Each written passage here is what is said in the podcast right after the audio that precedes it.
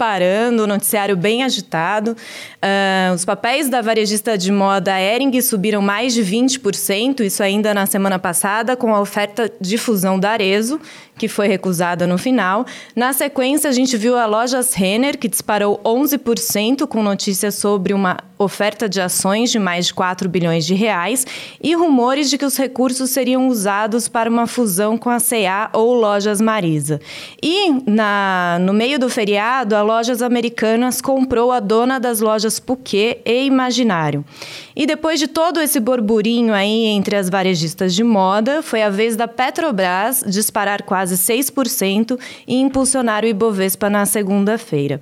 E também não podemos deixar de falar ainda da Vale e do Carrefour, que divulgaram nesta semana dados operacionais. E em meio a tudo isso, começa aí nos próximos dias a safra de resultados corporativos do primeiro trimestre de 2021.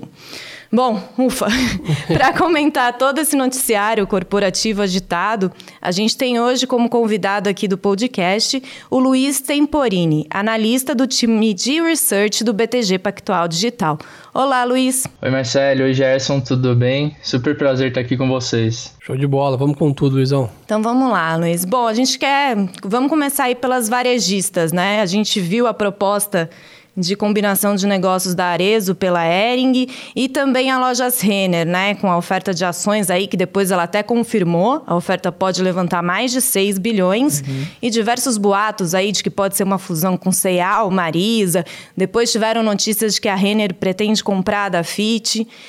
E durante o feriado aí a gente viu a lojas americanas comprando a Poké Imaginário. Bom, Luiz, primeira coisa que eu queria entender aí, acho que todo mundo deve estar se perguntando.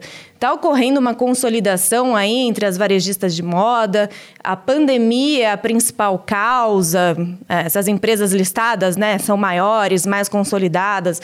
Elas vão aproveitar esse momento de crise aí para ir às compras? O que está acontecendo? É, a gente viu a pandemia mais como um trigger uh, para esse movimento de consolidação que a gente vê realmente acontecendo. Então, assim, é um gatilho, vamos dizer. É, as empresas que já estavam com uma operação de e-commerce mais desenvolvida acabam se sobressaindo, né? Acabaram se sobressaindo. Então, as que ficaram mais para trás, assim, com os custos aumentando, continuando, mas com uma receita menor, acabaram ficando prejudicadas. É, e aí você pensa, pô, sem caixa de forma forte por quase 18 meses acaba prejudicando. Então, as empresas mais bem capitalizadas, que conseguem ir a mercado mais fácil, uh, vão se aproveitar de oportunidades, seja para aquisição, e aí seja para novos pontos estratégicos, diversificação de, de receita. Então, sim, é um movimento que a gente tem analisado. No caso da Ering e da Arezo, né, na verdade a gente nem ouviu rumores, foi logo um comunicado da Ering avisando que a proposta foi recusada. E mesmo assim os papéis dispararam, né? Acho que durante o pregão ali chegou a subir 28%, se me lembro bem. É, por que, que aconteceu essa valorização, mesmo com a proposta não indo adiante? É, a Ering acaba sendo vista aí como um, um, alvo de aquisições ou foi mais uma questão de preço mesmo, porque a Ares ofereceu um prêmio de 20%? O que, que aconteceu? É, é, é, assim, acho que até cabe, cabe comentar aqui que, que a gente vê a possibilidade da, da Arezo uh, continuar até tentando essa aquisição da Ering, uh, mas agora já aumentando essa proposta, né? Uh, o, o que não está tão claro ainda é a família ela não está tão de acordo a fazer o negócio, pelo menos nos termos que a Arezo propôs. Então, isso pode ser no final uma questão de preço também. Então, esse prêmio não necessariamente significou que, a, que é algo muito grande ou os termos propostos são, são bons para a família, né? Você tem o Thiago que vai assumir como CEO em breve, que eventualmente pode acabar dificultando esse negócio. Ele tem alguns projetos para tocar e, e que ele tem colocado em pauta. E, e, aí você não sabe se dentro dos termos propostos anteriormente uh, ele ia ter que se submeter muito a, ao Birman, né, ou ao Rony, etc., que, que acabam sendo alguns pontos a serem considerados. Então, e, e dentro da Ering você tem também o, os fundos muito importantes como acionistas, né, como a Velt, como a Atmos, que acabam tendo um poder de decisão muito grande também disso.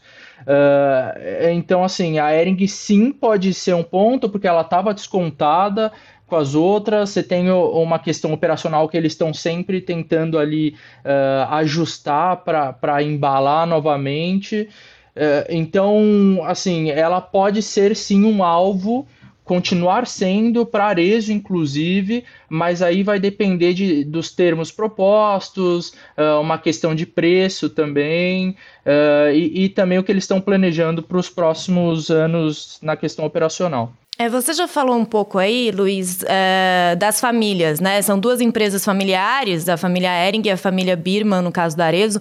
Isso pode atrapalhar um pouco as negociações? Vai ter alguma algum empecilho ou não? Ah, eu acho que eles, assim, eles sempre, nas entrevistas recentes, eles falam que sempre foram próximos, né, é, compartilhando informações, eh, estratégia, etc. Já teve membros uh, sendo de conselho de uma empresa ou de outra. Uh, então, a grande questão aqui no final pode ser mais, assim, os planejamentos estratégicos das empresas para saber se efetivamente isso poderia dar certo na combinação. Porque assim, no final existe certa sinergia, né? Existe uma complementariedade uh, entre as empresas, visto que a Arezo tem expertise no segmento de franquias, lojas multimarcas.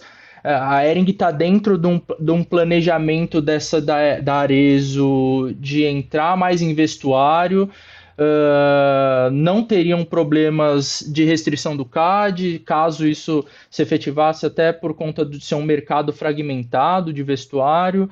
Uh, existe um risco para Arezo ali relacionado a ter uh, feito a aquisição da reserva bem recentemente, né? Então, uma questão desse porte tem um risco eventualmente de execução de integração mas assim, a questão familiar não necessariamente seria um empecilho, pode ser mais uma questão, como falaram anteriormente, de, de preço ou do, dos termos propostos para a Ering. Eu acho que também um pouco do que a, até a Marcelo comentou no início, né? Falando é, por que, que, a ação subiu mesmo com o não, né? Um pouco de fumaça a fogo, né? O mercado sabe que uma, uma operação dessa normalmente não sai no primeiro na primeira vez que sentam às mesas os acionistas. Então, acho que criou essa, essa ideia, né? como o Tempo falou bem, é conhecido do mercado essa sinergia que as famílias já tinham, e eu acho que cria essa, essa possibilidade. No momento que o mercado está passando por uma situação difícil, né? por causa da pandemia, também natural uma consolidação é, dos setores, onde os grandes acabam ficando muitas vezes maiores e os pequenos, infelizmente, sofrem mais nesse momento. Então, acho que a soma desses fatores aí que o mercado ficou bem animado. E no caso da Lojas Renner, a gente viu aí né, a oferta que pode chegar a 6 bilhões de reais, uma oferta de ações, e a empresa disse que avalia diversas oportunidades, né? Crescimento orgânico ou via fusão e aquisição.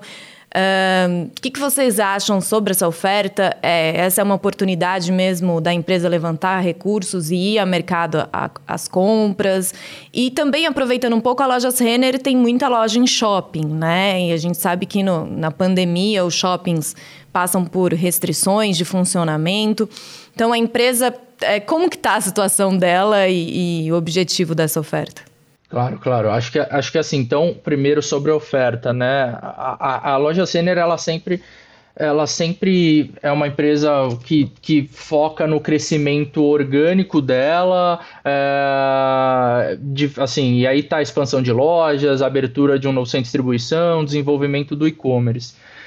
Porém, tudo isso eles conseguiriam com a estrutura de capital atual deles, né? Então, uma oferta desse tamanho realmente eh, faz com que a gente acredite que algum movimento inorgânico possa ocorrer, né? E aí, inorgânico, leia-se um, um né? Uma fusão, uma aquisição. É, e aí tem alguns cenários, né? Alguns com maior probabilidade, outros com menor probabilidade que a gente vê, mas lembrando, são hipóteses para tentar entender, né?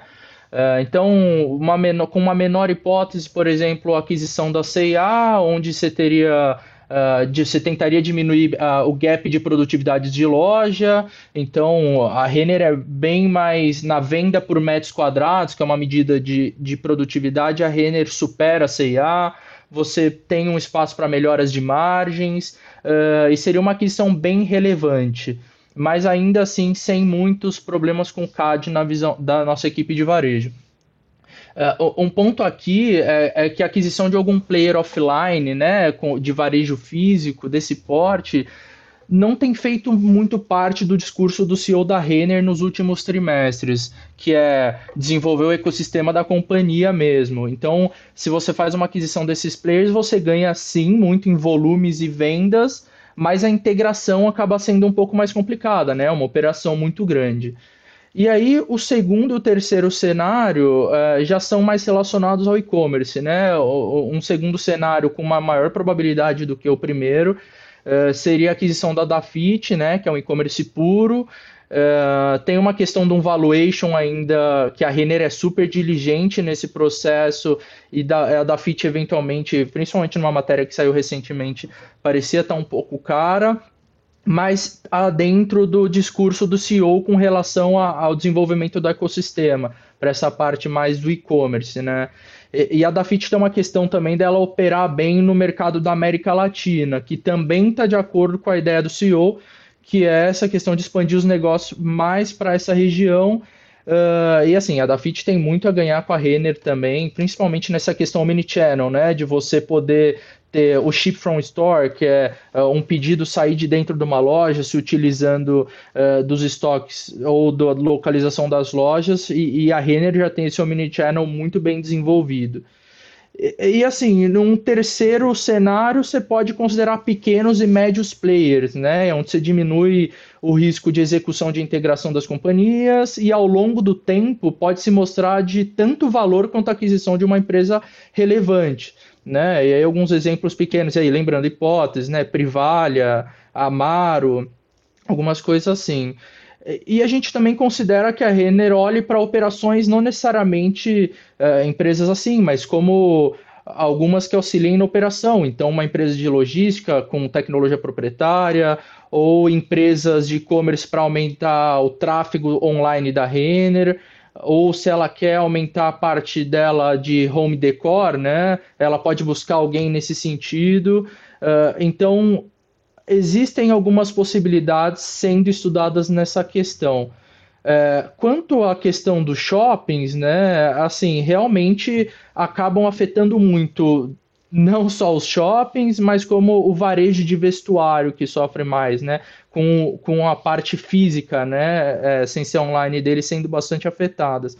Então, assim, a nossa visão é que assim, o curto prazo deve permanecer difícil nessa questão, mas com a reabertura de shoppings, uh, que realmente é uma notícia positiva, com a vacinação avançando, uh, por mais que ainda num ritmo que a gente espere que aumente, é, a gente assim espera que, que seja algo positivo tanto para shoppings, né, que a gente pode aprofundar depois, mas para o varejo de vestuário, tá? Eu acho que tem um ponto bom também para falar a questão de preço, né? A gente viu bastante o e-commerce realizando lucros, né, e varejo físico bombando nas últimas semanas. Acho que é basicamente isso também, né? Se olhar a Renner e alguns papéis de empresas muito bem administrados, com uma gestão muito sólida, muito bem, né, é, é, dentro do seu setor muito bem estruturadas, estavam muito descontadas, né? Então acho que isso também tem um upside relevante aí com esse segundo semestre melhor e o mercado já vem mantendo posição agora, né? Acho que é sempre bom ressaltar isso com vocês, não adianta chegar em julho, agosto, o papel já lá nos 50, 60 reais, e aí querer entrar, né? Ah, quem está esperando o segundo semestre melhor está apostando agora, está montando posição hoje. Então tem que tentar antecipar os movimentos que, é o, que o mercado faz. Exatamente, até porque até nem tem como já precificar algum tipo de aquisição, né? Então, ou fortalecimento do ecossistema das empresas, que tem sido um grande destaque, seja para as empresas mais de e-commerce, não necessariamente só de vestuário, mas a gente vê as empresas criando ecossistemas onde os, os, os consumidores podem ficar ali por mais tempo, né? Você gera um tráfego muito maior dentro das plataformas ou gerando mais volume, mais venda e etc. E só para complementar o que você falou, Luiz, o valor de mercado da Dafit, que está saindo em diversas notícias, é de 10 bilhões de reais, né? Que acho Exato. que Saíram os comentários aí de um pouco caro. E queria saber um pouco de outra operação que mais recente aí saiu durante o feriado, a Lojas Americanas comprando a dona das lojas Puquê e Imaginário. É, a Lojas Americanas continua com a sua estratégia aí de diversificação. A gente vê, né, o mercado gosta muito desse papel por conta da B2W, do comércio eletrônico, agora essa estratégia em lojas físicas. Como que vocês viram essa aquisição? É, é, a gente, embora seja uma pequena aquisição, né, acaba dentro da, da receita da, das lojas americanas, é, principalmente no, no canal de varejo físico. A, a ideia é que a, que a, a dona da Imaginarium, da Puquê, a Unico, né, faça parte do universo Americanas. Né? Então ela funcione como uma plataforma de expansão da empresa no varejo especializado em franquias e aí abrindo caminho para novos movimentos de crescimento, né? E também ajude a, a, desenvolver o portfólio de marca própria, aumentando o sortimento no segmento de moda, acessórios e, e produtos de design, né? É, e aí você permite que a Unico também, que é a dona, é, se alavanque dentro do, do, ecossistema das lojas americanas, né? Que aí, como você falou, inclui o e-commerce da B2W e também, por exemplo, o, a parte de pagamentos com a AMI Digital. Então, agora mudando um pouco de assunto, saindo aí do universo das varejistas, queria falar um pouco de Petrobras. A gente viu uh, o Ibovespa sustentando alta durante o pregão por causa das ações da empresa. Né? A gente viu em fevereiro a troca no comando da Petrobras por conta de uma divergência do acionista controlador, a União, com o presidente Roberto Castelo Branco por conta da precificação de combustíveis. Teve a saída do Castelo Branco e na segunda-feira o general da reserva Joaquim Silva Luna tomou posse como presidente. E ele disse em seu discurso de posse que pretende reduzir a volatilidade dos preços sem desrespeitar a paridade internacional e que pretende conciliar interesses de consumidores e acionistas. Esse discurso aí parece ter agradado o mercado, né, que viu um que pode ter um caminho aí menos de interferência nos preços. Como que foi esse discurso? Ele realmente trouxe tranquilidade? O que, que vocês esperam aí da nova gestão? É, a gente viu realmente como encorajador esse discurso inicial do, do novo CEO. Uh, ele deu um tom muito positivo, principalmente no que deve ser perseguido como os principais motores e políticas da Petrobras sob a sua gestão. Acho que é até desnecessário dizer que assim, ao, ao ele sinalizar para a criação de valor para acionista, desalavancagem, uma política de preço de combustível razoável, ele transmite uma imagem, uma mensagem muito bem-vinda de continuidade do que a administração anterior vinha fazendo. E é algo que os investidores e, e nós aqui também, é, na equipe de, de petróleo e gás, é, esperávamos ouvir. É, assim, existe. A gente tem um pouco a tendência de acreditar que a empresa, e aí junto com o governo, está procurando definir algum tipo de mecanismo de estabilização de preços. Uh, para que os preços da Petro assim, fossem suavizados quando fossem repassados aos consumidores. Então, você tem uma, assim, uma questão da situação fiscal apertada no Brasil, tanto em nível federal, estadual, que faz pensar como que isso seria efetivamente viável e feito em tempo hábil. Né? Então, assim, como você falou, ele pretende conciliar interesses consumidores, acionistas, é, quando ele abordou o preço dos combustíveis. É, então, assim, indiscutivelmente sinaliza que ele vai tentar reduzir essa volatilidade e fornecer algum mecanismo mais transparente de como os preços vão evoluir é, e ao mesmo tempo que caminha junto com aquela paridade dos preços internacionais no longo prazo. Assim, embora isso seja assim, muito positivo, os mecanismos pelos quais essa transparência será perseguida ainda é um pouco desconhecido, a gente tenta entender. Então, assim, a gente acredita que a nova administração vai ser colocada à prova muito rapidamente por conta dos descontos em relação a, a essa paridade é, né, dos preços internacionais. E assim, caso o Brent ou o câmbio não se movam favoravelmente tão cedo. É, então, assim, como falado, né, uma, ele falou também, uma reputação, uma reputação é difícil de ganhar e fácil de perder. É, então, que vai exigir ações adicionais dessa administração para mostrar que eventuais alterações nos preços dos combustíveis é, ou a política de alocação de capital não vai se traduzir em nenhum tipo de destruição de valor. E Gerson, mesmo na segunda-feira, né, os papéis da Petrobras fecharam em alta de quase 6%, mas ainda não recuperaram aquele patamar que a gente viu em, em fevereiro, em janeiro, em torno de 28 reais. Uh, você acha que Petrobras, essa queda aí, virou uma oportunidade de entrada no papel? É, eu acho que sem dúvida, como o Temporini falou bem, né, para conquistar reputação demora uma vida e para perder são minutos, né? Então o que aconteceu ali que o papel acaba sofrendo muito mais na questão de, de insegurança, mais uma especulação na queda, mas de novo, né, acho que acaba abrindo uma boa oportunidade de entrada, né? Eu acho que não ficou nem claro ainda que a companhia vai para um lado ou para o outro, então não quer dizer que a gente ficaria 30% de, de menos resultado, 30% menos lucro, 30% menos tudo basicamente aconteceu com papel. Então acho que para quem gosta do case, para quem acredita, para quem olha Petrobras no médio e longo prazo e etc, acho que abriu uma boa janela de entrada. Né? A gente sempre olha preço também, muitas vezes quando o mercado está tendo máximo, a gente fica mais corajoso a comprar e nem sempre deveria ser essa ótica, né? Então acho que né, Petrobras não perdeu sua característica, acabou de pagar dividendo, né? É tradicionalmente uma empresa mais volátil, que tem também tradicionalmente episódios como o que aconteceram, a empresa sempre supera isso no longo prazo. Então, acho que há, vale a pena. Né? A gente ainda está, claro, com uma luz amarela ligada, como o Temporani falou, de cautela no papel, mas para quem não estava posicionado, está com um preço-alvo, um preço médio um pouco acima, acho que vale a pena montar alguma posição e ficar de olho aí no fluxo. O gringo, talvez voltando aí no segundo semestre, investidor estrangeiro tem bastante potencial, Petrobras é foco nesse investimento. Então acho que fica, fica no radar aí como uma boa oportunidade. Nesta semana a gente viu também duas empresas aí já divulgando dados operacionais do primeiro trimestre. A Vale reportou uma alta de 14% da produção de minério de ferro e 15% das vendas. E o Carrefour Brasil divulgou um aumento de 15% das vendas brutas. Então, Luiz, queria entender um pouco aí, primeiro a gente falando de Vale, né? Qual o cenário e perspectivas para a empresa no dia da divulgação desses dados operacionais? A gente viu o papel reagindo um pouco negativamente, que a produção veio um pouco abaixo do esperado. Um, qual é a perspectiva para a Vale? Legal. É, a Vale, assim, é, tem sido uma das nossas principais escolhas, no geral, assim, dentro das nossas estratégias de escolhas de ações. É, e aí são alguns pontos aqui.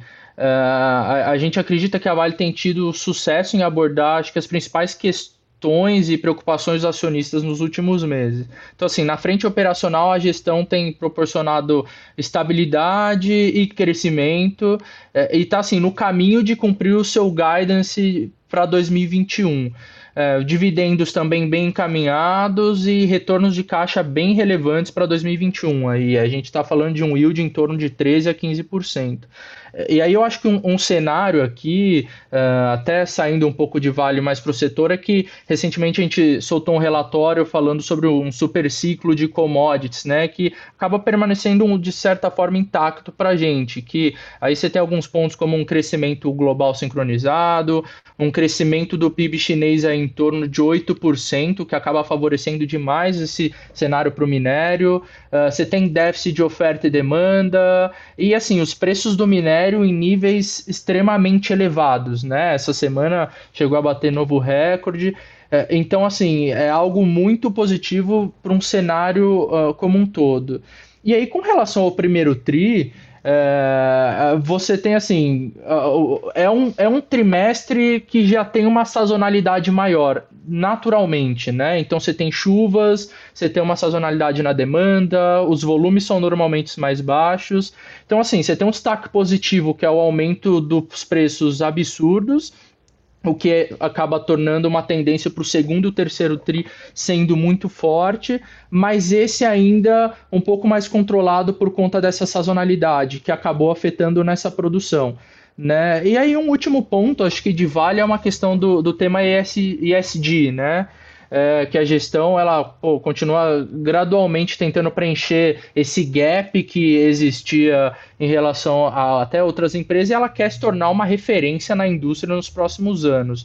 Uh, então, assim, de acordo com as nossas estimativas revisadas recentes, assim, a gente vê a Vale sendo negociadas é, em níveis bem subvalorizados, né? Então aqui um tema de valuation, é, com desconto, nossa opinião, excessivo para os principais pares, né? Que são os australianos, que aí está em torno de 30% a 35% esse desconto, quando a gente acha que o, os níveis justos de desconto seriam em torno de 15% a 20%.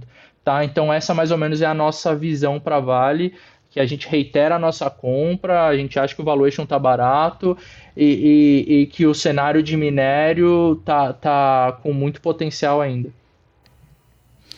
E para o Carrefour, a gente viu aí né, um aumento de 15% das vendas brutas. Como que está esse setor de varejo alimentar? Acho que né, durante a crise foi um setor aí que, que teve mais resiliência, não foi tão afetado. Quais as perspectivas para o Carrefour? É, realmente os resultados operacionais que, que foram divulgados foram mostraram resiliência né, e, e corroboraram com a, com a nossa tese de que os varejistas de alimentos uh, são um segmento mais seguro, né, ou foram durante a pandemia. Então, recentemente a gente até atualizou nosso rating para Carrefour é, indo para compra, e aí aqui é devido ao tráfego mais resiliente em suas, sua divisão de alimentos no curto prazo, você tem a questão da inflação de alimentos mais alta, o que acaba ajudando, e você tem uma recuperação gradual na divisão de financiamento ao consumidor, depois de previsões mais altas no ano passado. E aí você tem, você tem um, uma somatória com, com valuation atraente e um potencial de valorização com a fusão com o grupo Big, né? Então acaba sendo essa base da nossa visão otimista para o nome de Carrefour. Eu acho que assim, nos últimos anos a, gente tem acompanhado de perto uma dinâmica do varejo de alimentos no Brasil que tradicionalmente se baseava em ciclos de aumento de volume e queda de preços, ou vice-versa, levando a margens pressionados ou um crescimento moderado.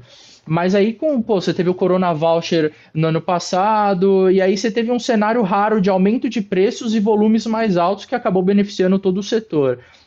Então, assim, a gente espera uma desaceleração esse ano, uh, mas o momentum ainda parece forte e que pode ajudar as ações de varejo de alimentos a apresentarem um bom desempenho, principalmente no primeiro semestre desse ano. Tá? Então, acho que até para concluir nesse tema, assim, a, apesar das perspectivas de curto prazo uh, para as varejistas de alimentos ainda serem promissoras com a inflação de algumas categorias de alimentos, uh, vale ressaltar que também uh, tem uma questão que a, a, um certo prazo a gente vê isso diminuindo um pouco nessa tendência inflacionária, é, tornando esse segmento a longo prazo talvez até menos atrativo do que alguns outros dentro do varejo.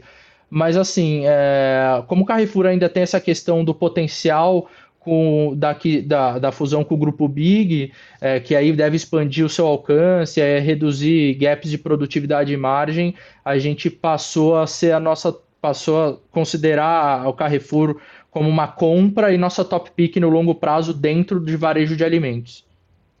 E Gerson, a gente falou de duas empresas aí, né, bem diferentes. Vale, uma exportadora mais Sim. focada no mercado internacional, Carrefour mais no mercado doméstico. Como que você vê aí esse momento de estratégia de investimento? É, ainda é alocar recursos lá fora, aqui dentro? Como que você vê? É, eu acho que nesse momento, né, a gente está com um viés bem mais otimista para o mercado internacional do que o local, né? Então acho que diversificação é sempre o melhor caminho.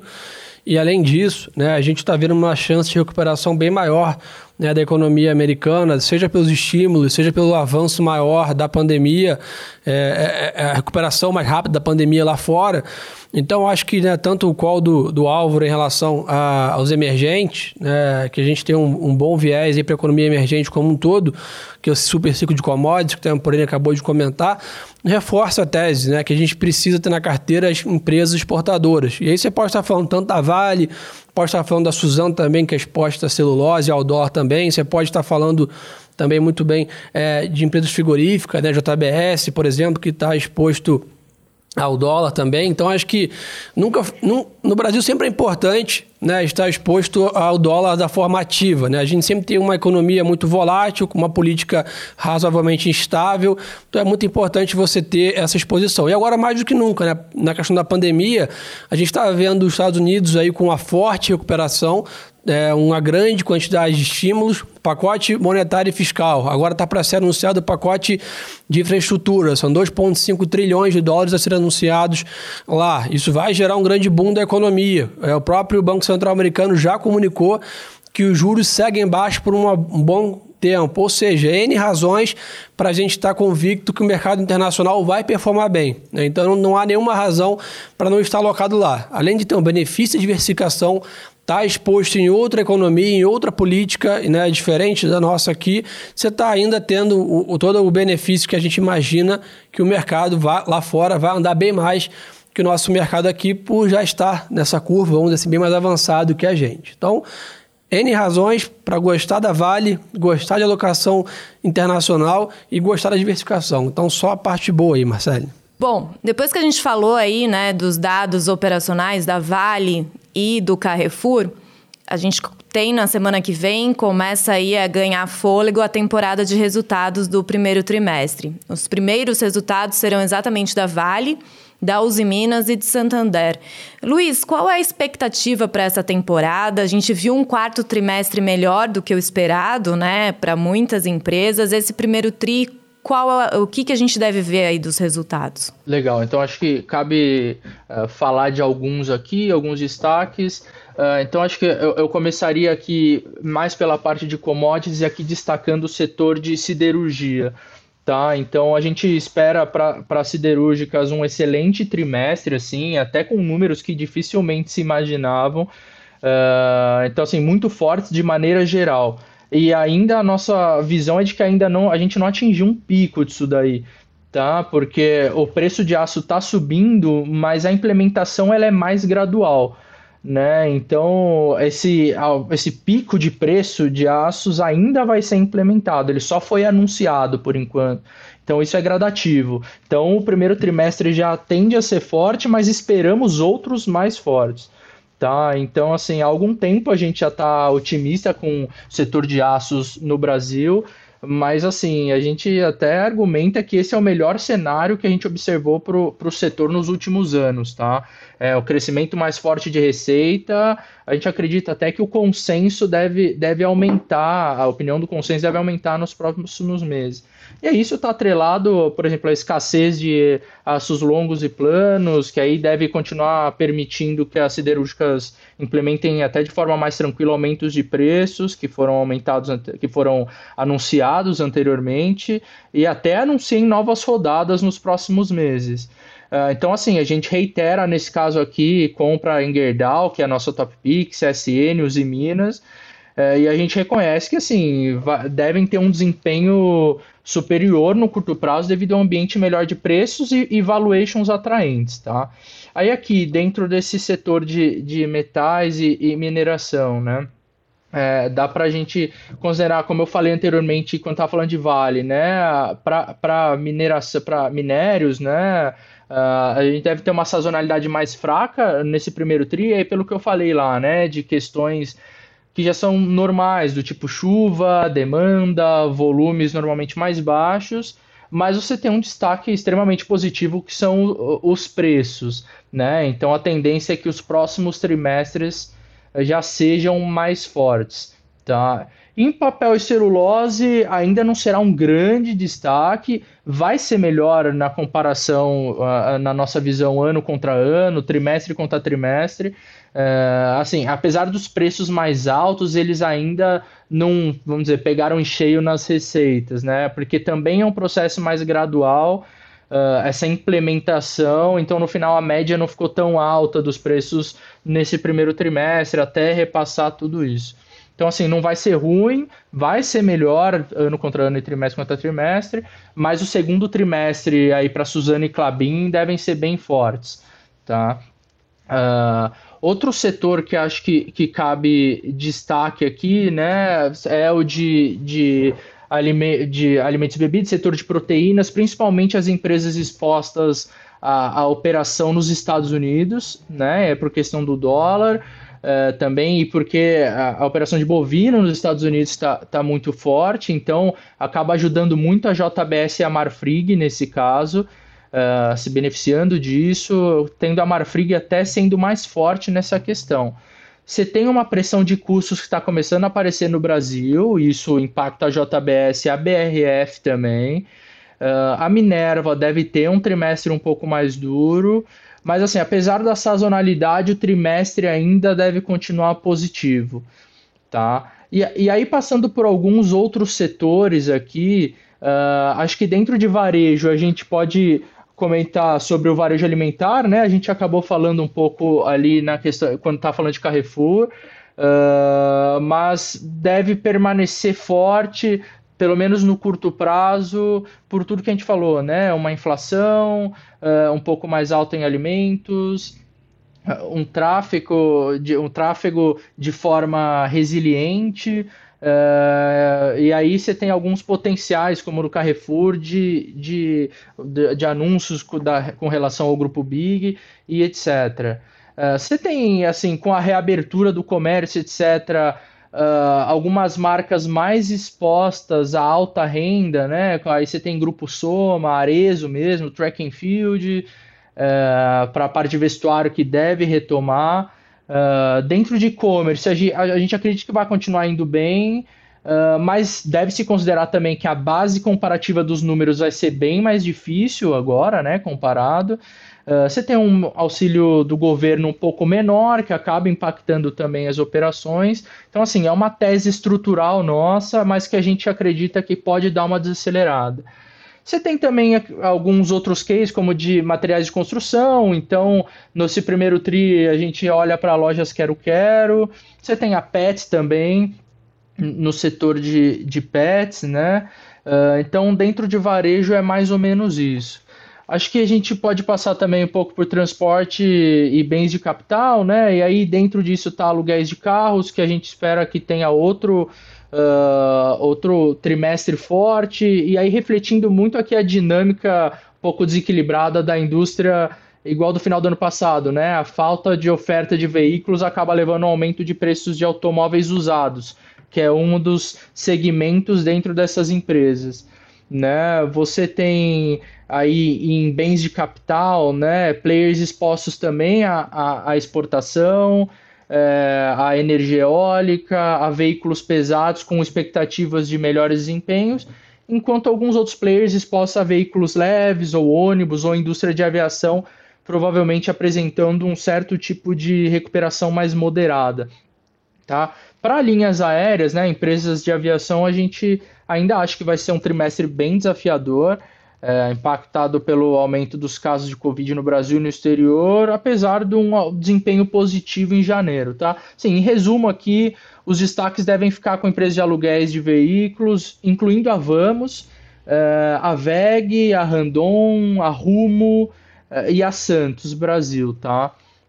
É, dentro de real estate, né, o setor imobiliário, a gente, como a gente falado anteriormente, quando a gente falou de Renner, né, para a parte de shoppings, a, a, nossa tese continua intacta com relação ao que a gente vem falado nos últimos tempos, que é as notícias de curto prazo acabam tornando o cenário um pouco mais difícil.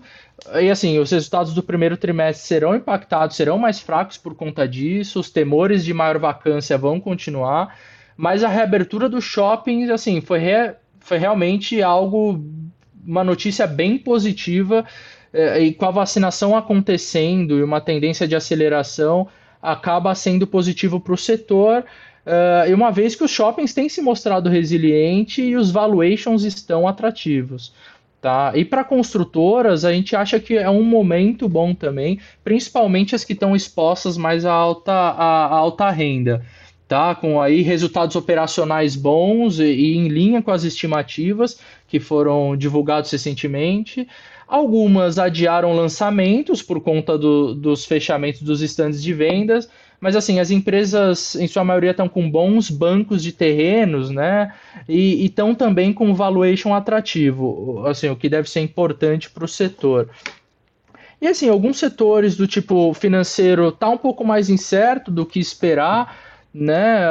Realmente esse, esse, essa segunda onda acabou afetando a, as projeções do que teriam de provisões, se vão ser maiores ou menores, que vinham desacelerando essas provisões, né? A gente assim, falando de duas empresas que a gente espera um resultado saudável para Itaú, até a gente está até um pouco acima do consenso do que esperar. É, os custos seguem controlados aqui, mas a gente acredita que venha dentro das expectativas uh, para a empresa, tá? A gente está olhando aqui mais para o guidance do ano como um todo, não muito especificamente para o primeiro trimestre. Bradesco, discurso também segue positivo para os resultados do primeiro, uh, assim, tri dentro do esperado, olhando para 2021 como um todo. Uh, como eu disse, o cenário fica um pouco mais incerto com a piora do Covid. É, lembrando que o guidance indicava um lucro em 2021 já voltando ao patamar de 2019. Uh, Para empréstimos aqui na carteira de crédito, você tem um comparativo um pouco mais difícil nesse primeiro TRI, considerando que o primeiro TRI de 2020 foi quando começou o Covid. Uh, a expectativa era, na parte de provisões né, era que haveriam mais reversões ao longo do ano mas é possível que essa projeção seja um pouco piorada por conta assim desses dois desse trimestre um pouco mais complicado na nossa visão, tá? Então, assim, dentro de bancos é um pouco disso, comentando de dois.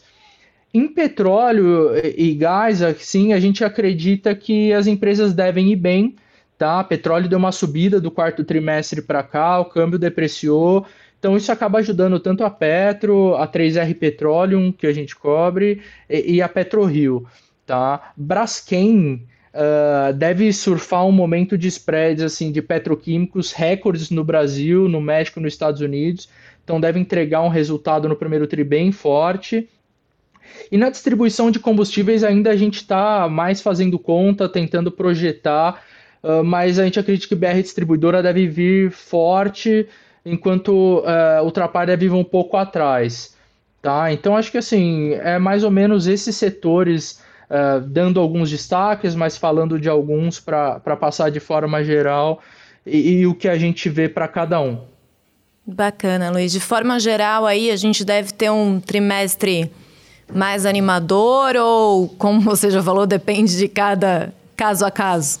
É, acaba dependendo um pouco de caso a caso, principalmente porque algumas projeções acabaram sendo afetadas por conta da segunda onda, né? Então até se esperava um, um cenário em que uh, talvez não, os shoppings não fechassem de novo, ou varejo de vestuário já estivesse aberto tendo uma certa recuperação, uh, ou até no caso de bancos, por exemplo, cada vez mais você tendo menos provisões ou revertendo as provisões feitas.